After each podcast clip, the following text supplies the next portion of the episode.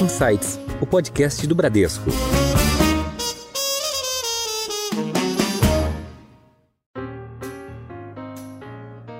Então, do ponto de vista do investidor, ele tem uma oportunidade dentro do setor elétrico, que é um setor bem representado na, na bolsa, na B3 aqui, para escolher que tipo de risco, que, que, qual é o elo da cadeia onde ele quer estar tá posicionado, se ele quer a empresa que está é, num elo que está investindo e crescendo bastante, se ele prefere alguma coisa mais estável, boa pagadora de dividendos. Então, isso gera grandes oportunidades para quem é investidor desse setor.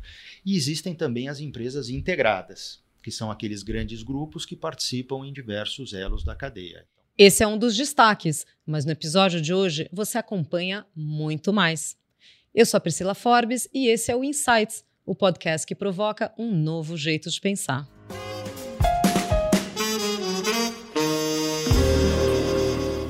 E hoje nós vamos falar sobre energias renováveis. Energia é uma parte muito importante para o nosso desenvolvimento. Afinal, estamos diante da descarbonização do mundo e parte fundamental deste processo é obter energia a partir de fontes renováveis. E no Brasil temos sol e vento em abundância. Mas como explorar este potencial? Tem uma empresa que está no centro dessa transformação. Nosso convidado de hoje no Insights é o CEO da Comerc Energia, o André Dorf. André, bem-vindo ao Insights. Obrigado, Priscila, Regis. Satisfação enorme participar hoje com vocês desse bate-papo. Legal. Quem está conosco também para esse papo é o Regis Carreira, superintendente executivo do Bradesco. Regis, bem-vindo. Obrigado, Priscila. Obrigado, André, pela presença. Vai ser uma ótima oportunidade a gente falar um tema que o Brasil, sem dúvida, é um grande destaque, né? Legal. Bom, vamos começar aqui, André, apresentando a Comerc é, para nossa audiência, né? Então, a Comerc começou como uma comercializadora de energia, né? Mas vocês atuam como uma plataforma de energia renovável. Então, queria que você falasse um pouco do histórico da empresa, é, os, os, serviços é, onde vocês atuam, um pouco de grandes números e o momento atual da empresa. Muito bem, vamos lá. A Comerc é uma empresa que tem um histórico grande dentro do setor elétrico, especialmente no mercado livre de energia. Até 2021, uma empresa muito focada em serviços, em assessoria e em trading de energia. Mas é, naquele ano nós tivemos dois movimentos muito importantes e estruturais para a companhia. A gente adicionou ao portfólio da companhia a geração renovável por meio da, da fusão da Comerc com outras três empresas é, ligadas à geração renovável, eólica e solar. E tivemos também em 2021 uma mudança societária importante. A Comerc sempre foi uma partnership é, com vários sócios executivos e naquele ano a gente então incorporou um, é, dois novos sócios. A Perfim, que é uma gestora de, de ativos aqui no Brasil, que administra é, quase 30 bilhões de reais, e a Vibra, cuja transação é, se efetivou no começo de 22 mas é, foi toda ela desenhada em 2021.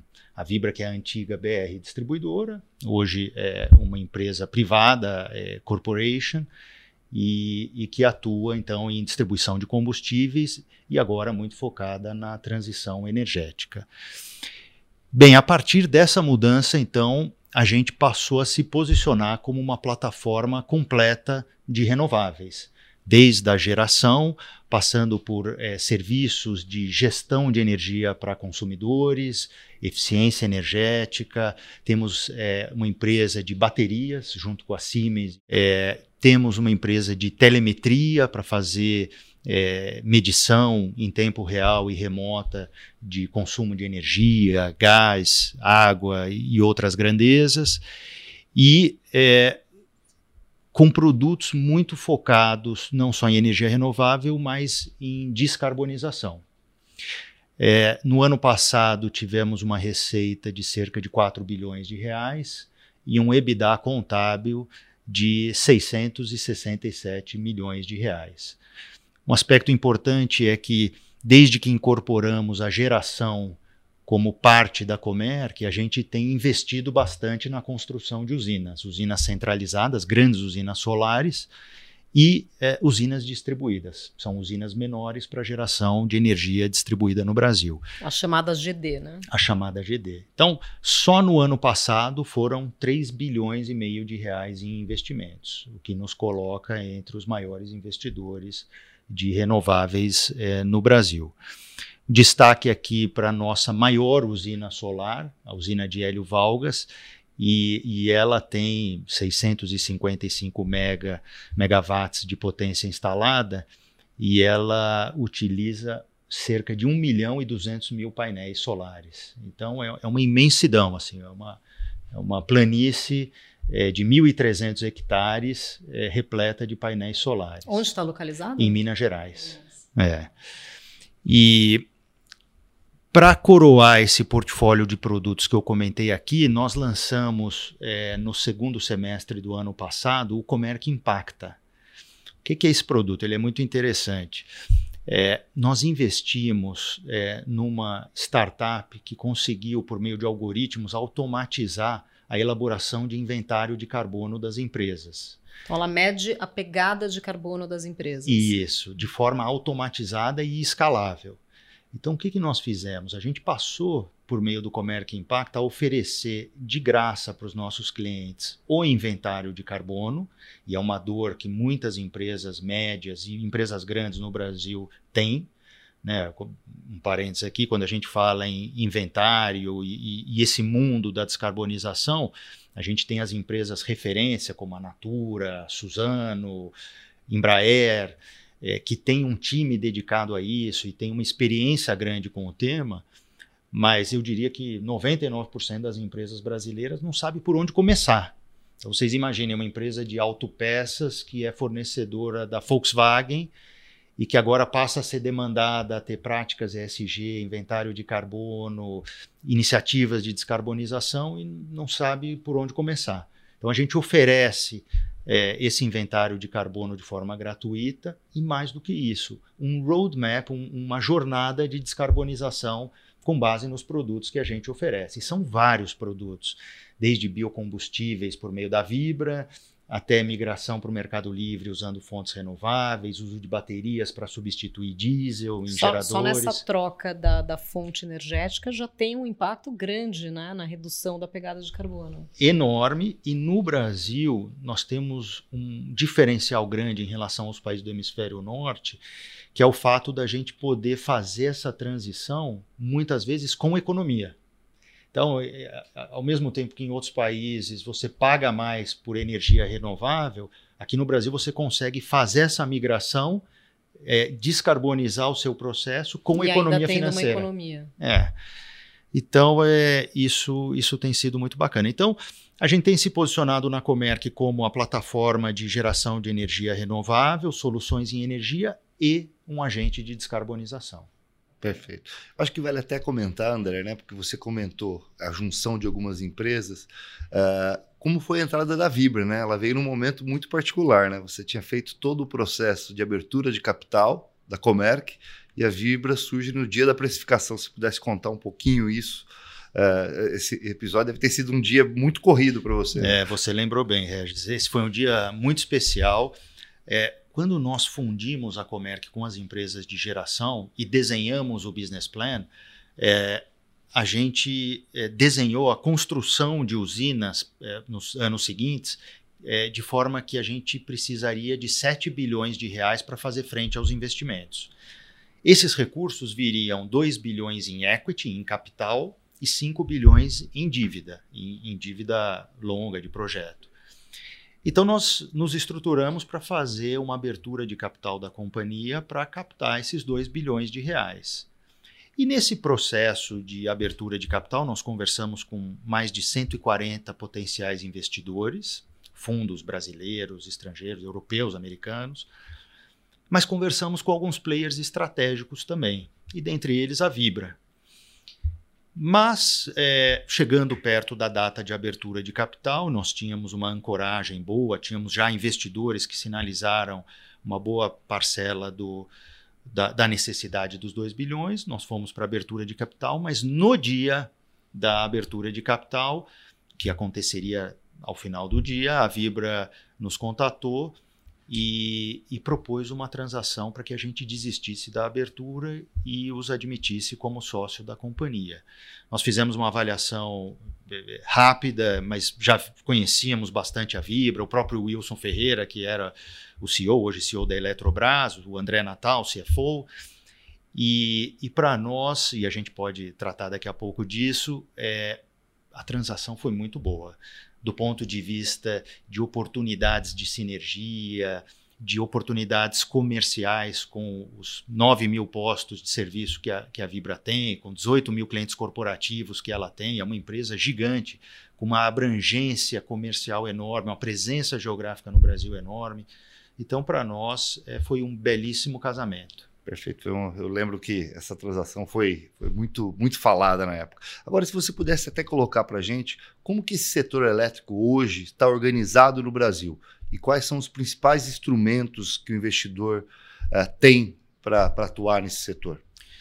Muito bem, a gente costuma dividir o setor elétrico entre as empresas geradoras de energia, aquelas que são transmissoras, que têm é, a, a malha de transmissão da energia, é, as distribuidoras, as comercializadoras e os consumidores finais. Então, do ponto de vista do investidor, ele tem uma oportunidade dentro do setor elétrico, que é um setor bem representado na, na Bolsa, na B3 aqui, para escolher que tipo de risco, que, que, qual é o elo da cadeia onde ele quer estar tá posicionado, se ele quer a empresa que está é, num elo que está investindo e crescendo bastante, se ele prefere alguma coisa mais estável, boa pagadora de dividendos. Então, isso gera grandes oportunidades para quem é investidor desse setor. E existem também as empresas integradas, que são aqueles grandes grupos que participam em diversos elos da cadeia. Então, há uma diversificação de risco, e mas com retornos muito bons também. É, aqui a gente, a gente dividiu a, a produção de energia e a, a, transmissão e comercialização dessa energia, mas também o mercado é, ele se divide em, em, dois mundos dentro do setor elétrico no Brasil. É o mundo que nós chamamos de mercado regulado, que compreende a maioria dos consumidores, somos hoje cerca de 90 milhões de consumidores no Brasil, a grande maioria só pode comprar energia da sua distribuidora, como é o nosso caso em casa, o pequeno comércio, a pequena indústria, eles, a gente só pode é, participar ou comprar energia via distribuidora. E tem o mercado livre de energia, que hoje já corresponde a 40% da energia consumida no Brasil. Mas esse mercado livre é o que nós chamamos de clube para poucos no Brasil. Porque hoje ele tem uma, uma, barra, uma barreira de entrada pelo tamanho do, do consumidor que faz com que hoje só 12 mil empresas, cerca de 12 mil, participem desse mercado livre. Então, só 12 mil dos 90 milhões é que podem escolher de quem vão comprar a energia.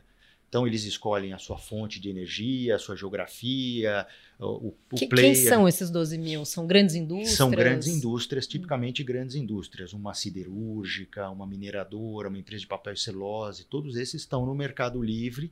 Eles têm a oportunidade de escolher quem é que vai lhes fornecer, fazem normalmente leilão para comprar energia e pagam as tarifas da distribuidora e da transmissora de forma separada.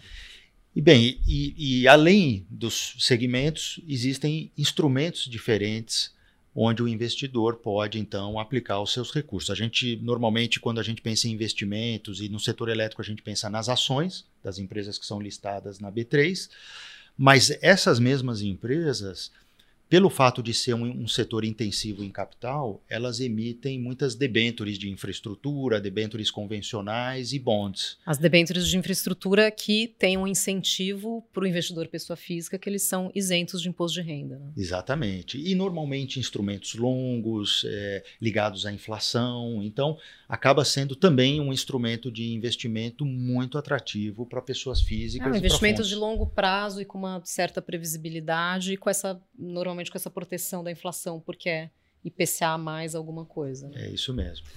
E aqui dois comentários. Né? Primeiro, tem os instrumentos e tem também o, o, o, apelo verde, né? Como é que fez uma emissão agora verde, uma participação inclusive do Bradesco, uma operação de um bilhão. Parabéns aqui pela, pela, pela emissão. E você comentou do mercado de energia é, livre. esse mercado vai sofrer uma transformação em breve, certo? Esse número de clientes que são é, é, cativos, tem muita gente que é consumidor cativo que vai acessar um pouco desse mercado com essa mudança de regulação. Se você pudesse comentar um pouquinho disso. Sim, essa é uma das grandes oportunidades que a gente tem no setor. É, eu comentei que o, o, esse mercado livre hoje só conta com cerca de 12 mil consumidores. Nós vamos ter uma segunda onda de abertura de mercado a partir de janeiro agora do ano que vem em que todos os consumidores que estão ligados em alta tensão vão poder migrar para o Mercado Livre. Isso representa uma adição de cerca de 120 mil consumidores que hoje são cativos e que, portanto, pod poderão passar a fazer parte do Mercado Livre. Isso já está regulamentado é, via é, portaria. E, Regis, existe uma grande expectativa sobre uma terceira onda de abertura de mercado e aí existe uma consulta pública para isso. Nós estamos mirando entre 2026 e 2028, em que consumidores residenciais, os consumidores de baixa tensão, o rural e o baixa tensão, o residencial, pequeno comercial, também poderão migrar para o Mercado Livre e poder escolher é, o seu provedor de energia.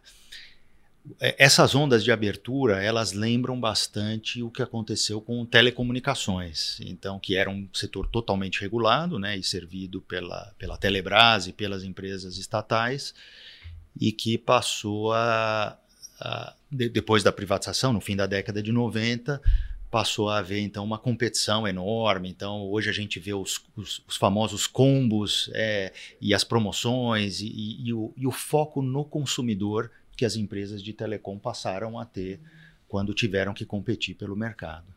Esse é o caminho que deve estar acontecendo no setor de energia também, já está acontecendo. Né? É, acontecerá essa, essa segunda onda agora em janeiro e a expectativa é que haja uma terceira onda mais para frente. André, você desenhou muito bem aqui o, o, setor, né? A, a, ponta ali da geração, a ponta da transmissão, a distribuição e comercialização e também esse momento importante de abertura do mercado livre, que vai trazer mais concorrência, uh, vai beneficiar muito o consumidor final.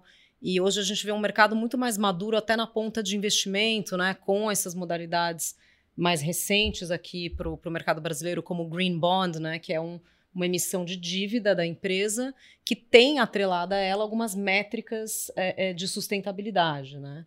Então, isso também é uma, uma evolução do setor.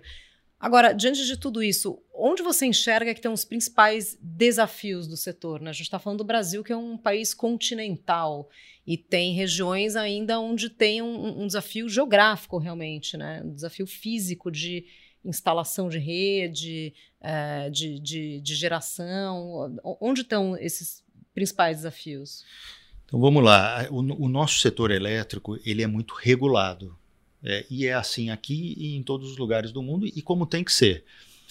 É, mas nós estamos passando por, por momentos de grandes definições regulatórias. Então, o melhor exemplo que nós estamos vendo hoje, todo dia nos jornais, é a renovação das concessões das distribuidoras e de algumas geradoras.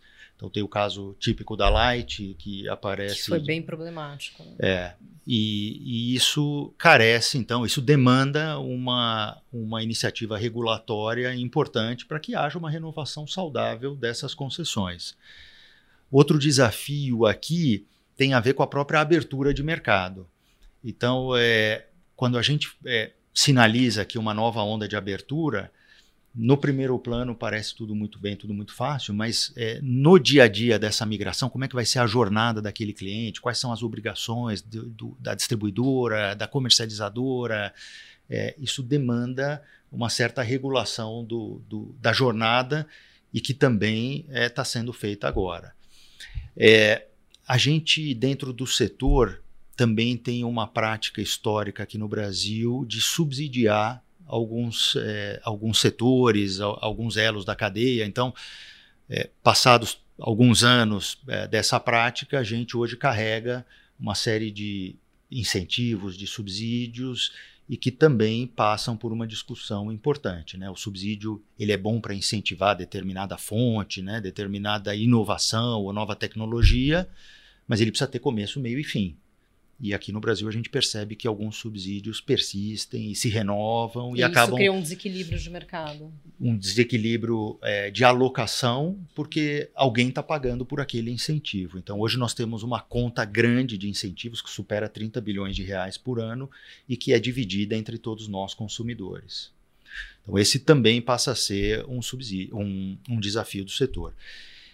E é, um, outro desafio que acaba pegando um pouco de cada coisa aqui é a própria modernização do setor. É, a gente iniciou lá em 2013 uma, uma discussão ampla sobre a modernização do setor, qual, qual é o novo papel de cada agente nesse setor que está usando muito mais tecnologia, que está é, se abrindo, cujo consumidor está querendo gerar sua própria energia. Então, é, isso demanda uma modernização regulatória e na dinâmica do setor. Então, é, essa também, esse é um desafio para todos nós. É um setor é, muito dividido entre as fontes, entre os elos da cadeia, entre as associações. Temos mais de 25 associações defendendo interesses específicos dentro do setor.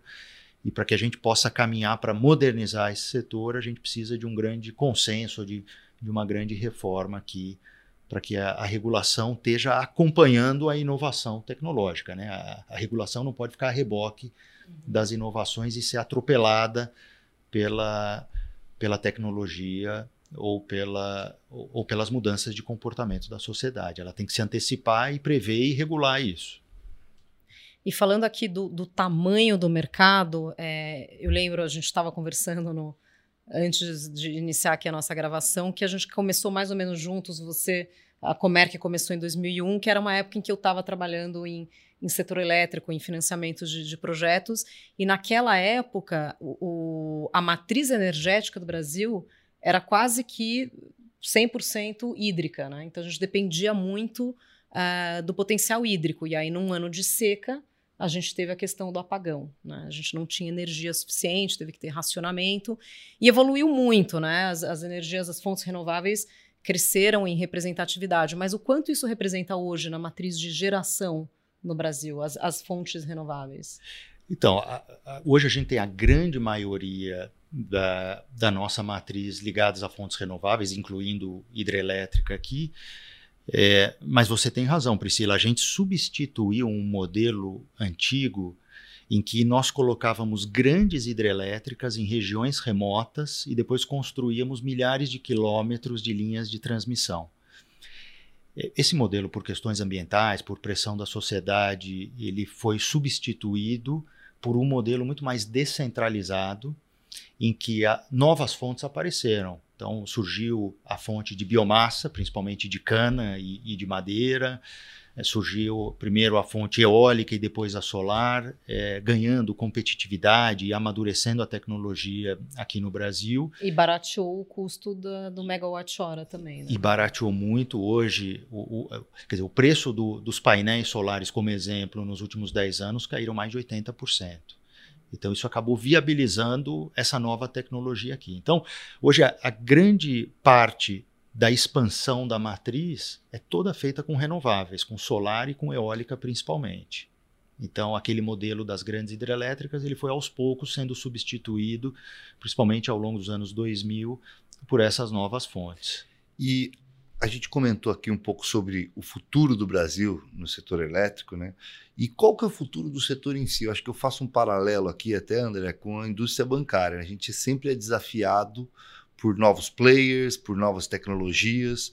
O que, que você, quais são as novas tecnologias que chegam? Né? Você vê algo disruptivo também no setor elétrico, né? E essa preocupação eu concordo muito com você. A gente depende muito do Banco Central para permitir e dar todo o arcabouço para todos esses desenvolvimentos que acontecem. Então é importante também o papel do regulador, conforme você colocou, né? É.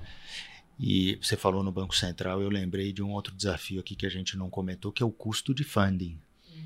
Né? Num setor intensivo em capital, a gente percebe que esse aumento do custo do, da dívida, né, é, ligado à alta da taxa de juros, ele tem é, tido um peso importante na tomada de decisão de novos projetos. Então, é, fica aqui registrado mais um desafio. Né? O nosso setor está cheio de desafios aí pela frente. Mas sobre a mudança, a gente tem falado muito, Regis, na transição energética. Então, é, a gente percebe nesse mundo da transição energética a entrada de novos players dentro do setor elétrico, fundos de investimento, empresas de óleo e gás, todo mundo olhando essa modernização do setor. Quando a gente fala na, na transição, a gente é, foca muito na eletrificação das coisas. Então a gente percebe a eletrificação da mobilidade elétrica, a eletrificação de processos industriais. Então aquele player industrial que é, queimava óleo ou gás numa caldeira e que de repente pode substituir por uma caldeira elétrica. É, ou é, processos movidos a vapor que podem ser eletrificados. Então, é, é, esse é o tema da transição energética. É importante a gente dizer aqui que a transição energética não é a transição dos players do setor elétrico ou dos players de oil and gas, é a transição do cliente, do consumidor. É ele é que está fazendo a sua transição. Está querendo gerar sua própria energia, está querendo ser protagonista na escolha da sua matriz elétrica, e é isso é que está provocando é, toda essa transformação. Uma, uma parte importante aqui é, dessa transição e do tema da, da descarbonização é o tema da eficiência energética. Então, a eficiência energética ela acontece por substituição de equipamentos antigos por, por equipamentos novos. Então, a, a, o avanço da tecnologia permite é, a fabricação de equipamentos muito mais eficientes, mas também por novas tecnologias. A adoção de baterias é um bom exemplo disso. Então, substituir geradores a diesel por baterias para dar mais confiabilidade à rede, ou para fazer backup, ou para atender comunidades remotas, para atender irrigação de fazendas que, tão, que não estão conectadas ao grid, que hoje queimam diesel para mover os seus pivôs de irrigação. Então, são inúmeros exemplos que fazem parte disso que você chamou da modernização do setor. Agora, André, nessa, nessa pauta ESG ou ASG, né, se a gente for usar a sigla em, em português, uh, vocês têm, vocês prestam esse serviço né, com a Comer que impacta de uh, consultoria para as empresas, para os clientes de vocês, no sentido deles terem o, o, o relatório de carbono e, e, e melhores práticas para eles reduzirem a, a pegada de, de carbono, e vocês são, por essência, uma empresa é, sustentável, né? Porque vocês atuam dentro é, das energias renováveis, né? Agora, vocês também desenvolvem diversos projetos de impacto social. Então, você poderia contar um pouco mais sobre esses projetos? É.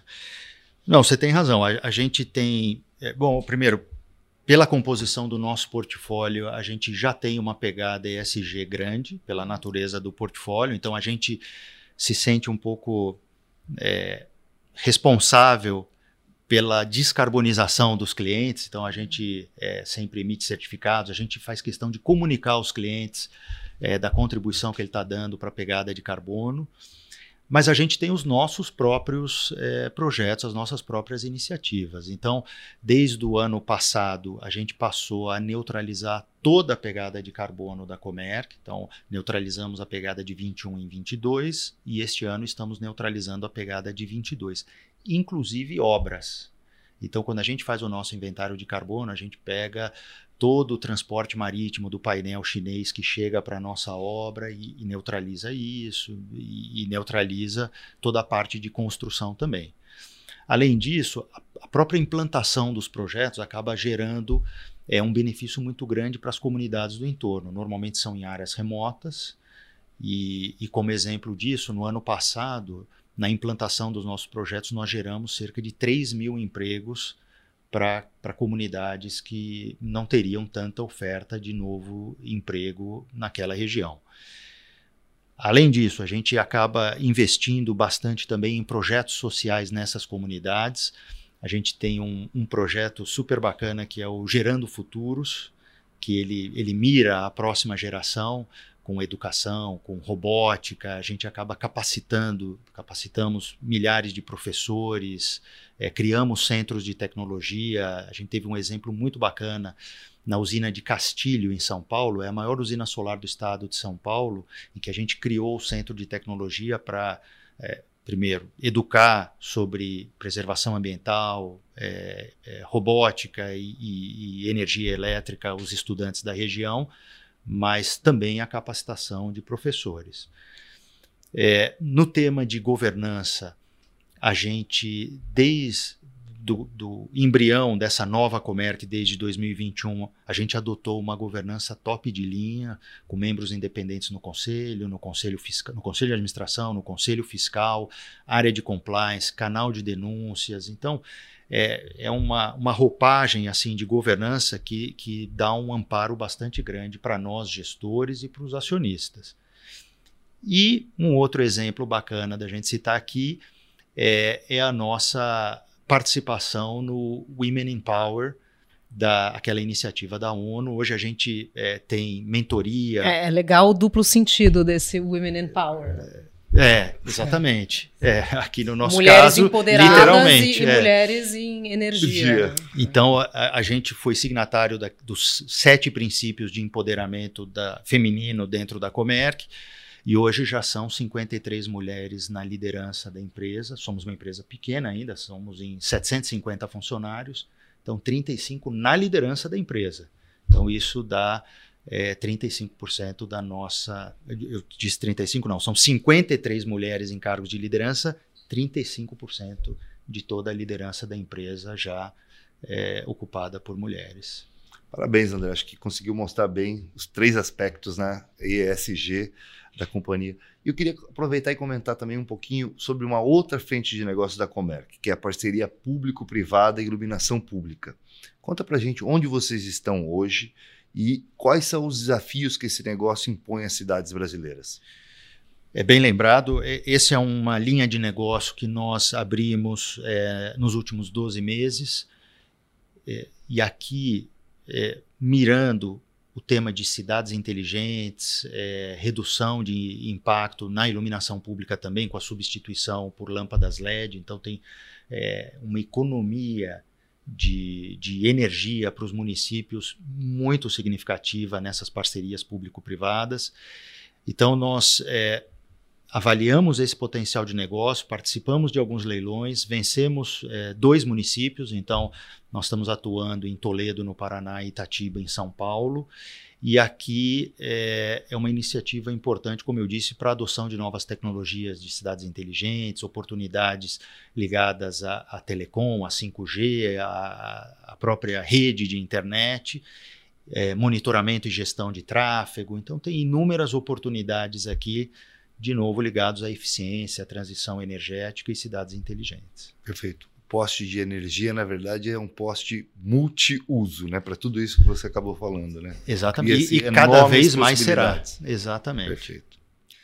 André, você contou aqui no início do episódio um pouco da, da história da Comerc, né? Que é resultado da união de diversos sócios, né? E também duas uh, empresas investidoras. Você comentou aqui a Vibra e a Perfim.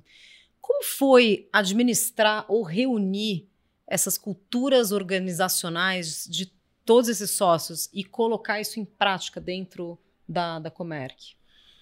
Bom, é, é, essa é uma pergunta importante porque a gente pode dividir essa cultura organizacional em duas partes. O, o relacionamento entre os sócios e com os sócios, e depois a cultura da porta para dentro da Comerc. Com os sócios, é, eu acho que o tema mais importante foi reunir os ex-sócios, os sócios originais da Comerc, a Perfim e a Vibra, é, sob um ângulo de pragmatismo é, enorme sobre transição energética, plataforma de renováveis e descarbonização. Então, a Vibra tem a sua visão sobre isso, a Perfim tem a sua, nós sócios da Comerc temos outra, mas a gente tem uma visão combinada da potencialidade que a gente pode oferecer via Comerc para o, para o mercado. Então, é, tudo isso para dizer que as discussões é, no âmbito do conselho de administração, dos comitês, onde a gente apresenta as ideias e, e discute, elas são muito convergentes com os sócios e com os membros independentes. Então a gente aproveita a experiência de cada um, de cada empresa, a gente aproveita o aspecto mercadológico e, e comercial de cada um desses sócios para construir essa plataforma. Esse é um, é um processo ainda não acabado, né? Todo dia a gente evolui um pouco mais é, na construção dessa plataforma. E da porta para dentro, eu diria que foi o, o maior desafio, né? Os sócios estavam muito bem alinhados, mas dentro da companhia a gente fundia a Comerc com três empresas de geração e desde então adquirimos mais três empresas, é, é, é, desafiador você reunir gente com backgrounds diferentes, com históricos diferentes, com práticas diferentes. Então, de 2001 até hoje, nós temos empreendido um esforço enorme para harmonizar expectativas, comportamentos, jeito de fazer as coisas, e é tudo isso que a gente chama de cultura corporativa. Então, a gente fez um projeto grande, um projeto de oito meses de cultura corporativa, envolvendo todas as lideranças e depois desdobrado para toda a companhia. Isso foi muito bacana. A gente lançou no segundo semestre do ano passado a Universidade Comerc, que tem diversas cadeiras lá para os nossos colaboradores poderem se capacitar. Então tem as cadeiras técnicas, tem as cadeiras de gestão, mas tem uma cadeira lá que chama Jeito Comerc de Ser onde a gente é, deposita e a gente é, alimenta com vídeos, com experiências, com podcasts, é, o nosso jeito de ser. Então, hoje, o nosso público ele é diverso, ele vem do mercado, ele vem das empresas incorporadas, das empresas adquiridas, da, dos executivos e dos colaboradores originais, mas eu diria que a gente avançou bastante no norte da empresa. Desenhamos juntos, no final do ano passado, o nosso propósito, os nossos valores, aquilo que a gente incentiva, que a gente promove, aquilo que a gente repudia e que a gente não tolera dentro da empresa, e a nossa missão e a nossa ambição para os próximos cinco anos. Então, esse trabalho ele ajudou a forjar uma cultura que hoje está muito mais harmônica, mas também é uma construção é, em andamento. Realmente, ainda falando em cultura e que você comentou, né? Sócios diversos com perfis diferentes e aproveitar um pouco mais da sua experiência, André, que você já trabalhou tanto no setor financeiro, trabalhou em outras empresas do setor de energia, é, para diferentes acionistas e tudo mais. O que, que, você pode falar um pouquinho sobre liderança? Né? Você deu vários aspectos. O que, que é importante como liderança nesse setor para você? Então, esse nosso setor é um setor muito técnico e muito regulado. Então, é, é, fácil a gente se perder nos detalhes e desviar dos grandes objetivos das organizações. Então, é, o, o, que eu diria, o que eu é, aprendi nesses últimos anos, o foco em pessoas é essencial. Você ter as pessoas certas nos lugares certos dentro da companhia facilita muito é, o diálogo, a fluidez das informações, a execução dos projetos, a definição de metas. Então, isso aqui é um foco constante da liderança, né? ter certeza que está com é, as pessoas certas é, nos lugares certos. Depois é, é a construção de times. Não adianta a gente ter ótimos técnicos nas posições certas, mas a gente não ter uma interação dentro da empresa fluida e para fora da empresa também a gente acaba interagindo com órgãos ambientais, com a agência reguladora, com financiadores, com acionistas. Então, essa interação da empresa entre as áreas e, e das áreas para fora da empresa, ela é fundamental também para que as coisas andem na companhia. E por último, a estrutura organizacional. Então, a gente tem uma estrutura organizacional que faça frente aos nossos objetivos é muito importante. Eu lembro que quando a gente é, compôs todas essas empresas lá em 2021, o primeiro passo foi criar verticais de negócio muito claras. Hoje temos quatro verticais de negócio, com as suas respectivas lideranças, seus objetivos, metas claras, e áreas corporativas transversais que apoiem todos os negócios. Caso não fizéssemos assim, a gente corria o risco de criar silos e diversas empresas e nos transformarmos numa federação de empresas cada um com seu RH, com seu jurídico, com seu regulatório. Então, não, tivemos a, a serenidade de construir as verticais de negócio e áreas corporativas é, ligadas à tecnologia, regulatório, jurídico, compliance, financeiro. E mais recentemente fizemos uma outra mudança, isso foi no meio do ano passado, em que a gente suprimiu áreas comerciais dentro dos negócios e criou uma grande área transversal comercial. Esse movimento foi olhando para o cliente. Até para aproveitar a sinergia, eventualmente, o cliente. Você pode oferecer mais de uma Exatamente, solução. Exatamente, é o conceito da plataforma. E a gente se espelhou muito nos bancos.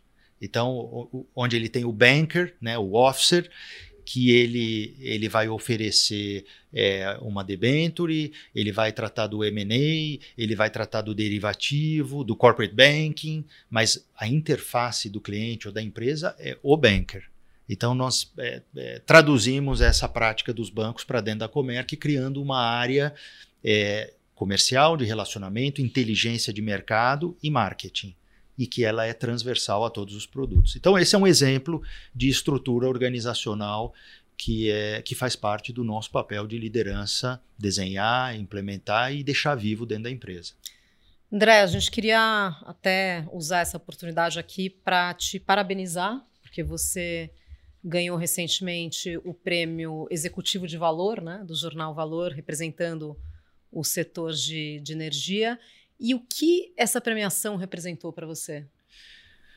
Poxa, para mim foi super especial. Eu fiquei muito honrado, muito feliz. Eu sou, eu, eu me considero um CEO low profile, então para mim teve um, um significado especial. É, eu lembro lá no dia da premiação, quando eu agradeci é, o reconhecimento, eu, eu homenageei muito meu pai, que foi uma grande inspiração para mim e, nos deixou agora é, nesse ano de forma inesperada. Então foi, foi muito bacana. Mas para mim, é, receber esse reconhecimento num setor que é super competitivo e que é cheio de craques, a gente tem excelentes executivos, é, excelentes players, acionistas e que por vezes são também executivos. Alguns deles já participaram aqui de outros episódios. É, que né? bom. Então você, então você consegue comprovar o que sim, eu estou dizendo. Sim, sim. Cheio de craques esse setor. Com certeza. Então para mim teve um reconhecimento, é, teve um, um, significado muito especial e, e, e eu, o que eu disse lá e repito hoje aqui é que ele, esse reconhecimento veio não para mim, mas pelo esforço, pelo engajamento e, e, comprometimento do time da Comerc, que é um timaço e que tem feito toda a diferença nesse setor super competitivo. Perfeito. Drá, a gente está chegando aqui ao final do nosso episódio e tem essa parte que é super aguardada pelos ouvintes, que é onde os nossos convidados compartilham dicas sugestões culturais, leituras, filmes, séries, documentários, o que você julgar válido compartilhar aqui com a gente. É, bem, eu, eu não sou muito criativo, eu não gosto muito de ficção científica, eu, eu gosto muito das biografias corporativas, das, da história das empresas, dos executivos, dos fundadores. Então, é, eu, eu li o livro do do fundador da Netflix, me chamou a atenção pelo aspecto de cultura corporativa que nós falamos aqui agora. Pensar que a HBO recusou eles, né? Pois é. A HBO é. recusou e depois se é. arrependeu amargamente. Né? E outro livro, tem um livro que chama Quem Diz que os Elefantes Não Dançam, que é um pouco da, do turnaround da IBM, que eu achei super bacana também, mostra é, como uma empresa que era a blue chip das blue chips é, e, e, que se perdeu pelo caminho é, da inovação e tudo mais, e, e, como é que foi fazer essa reviravolta, também muito bacana. E do ponto de vista de, de, de filmes e séries, eu, eu gosto bastante da série Falda. É, é maravilhosa. E tenho dificuldade de ver à noite, depois não durmo direito. É mas, muito tenso, é, né? muito é tenso. muita... E dentro do mundo corporativo e de histórias, eu gostei da do Madoff. Uhum. Então, é, achei, para mim, foi. Eu não, eu não, conhecia os detalhes da história, né? E, e, como aconteceu, é sempre um aprendizado, né? Sim. Ver como a coisa cresceu ali. De coisas tomou, que não deveriam ser repetidas. Pois é, e tomou proporções é, enormes, né? Acho que Mada fala do aspecto fundamental do nosso dia, que é ética, né? Acho Exatamente. que é a base de tudo, né? Eu queria, eu queria aproveitar aqui da minha a minha dica, né? Acho que também é, né, é, é, uma série da Netflix, uma minissérie de oito, que eu acho que é, tem tudo a ver com a Comerc, porque mostra o quão importante são fontes de energia renováveis e mais seguras, vamos assim dizer. É, eu queria falar um pouco sobre os três dias que mudaram tudo que é aquele episódio que, que, retrata um pouco do episódio ocorrido em Fukushima, em 2011. É, mas mais do que uma série dramática, ela é uma série mais factual, descreve muito bem os, os eventos dia a dia. É, e eu recomendo que você possa assistir ela sob o olhar da liderança, porque falam muito de gerenciamento de time, relacionamento com stakeholders, governo e tudo mais, escassez de recursos e às vezes não ter todas as informações para tomada de decisão. E se no nosso tra trabalho, no nosso dia a dia já é difícil, imagine você lidando com uma situação que pode impactar o mundo inteiro. Então fica aqui a dica: Boa três dica, dias que mudaram Não vi. o mundo. E é Tá. uma, uma aula de gerenciamento de risco também. Total. né? É. E reforça como nós somos abençoados por ter fontes de energia mais seguras aqui no Brasil, né? É, pois é, e a gente tem que aproveitar isso. Agora está vindo eólica offshore, nova fronteira dentro do setor elétrico, hidrogênio verde. Então, é um pouco do que o Regis falou, o Brasil tem uma enorme chance de ser protagonista dessa onda de transição energética, de fontes é, renováveis e competitivas ao mesmo tempo. Então, a gente tem que aproveitar isso enquanto país. Perfeito. Muito bom. Chegamos ao final de mais uma conversa excelente. Quero agradecer a participação do André Dorf, CEO da Comerc Energia. André, muito obrigada pela sua participação. Obrigado pelo convite, um abraço a todos. Também queria agradecer o Regis Carreira, superintendente executivo do Bradesco. Regis, obrigada. Obrigado, André, pela presença. Obrigado, Priscila. Obrigado a todos. Vocês que nos acompanham já sabem, né, que toda quarta-feira tem um episódio novo do seu Insights, que está nas principais plataformas de áudio. Estamos também no Instagram, no perfil podcast.insights. Siga a gente por lá, fique por dentro das gravações, bastidores e muito mais. Tchau, até a próxima!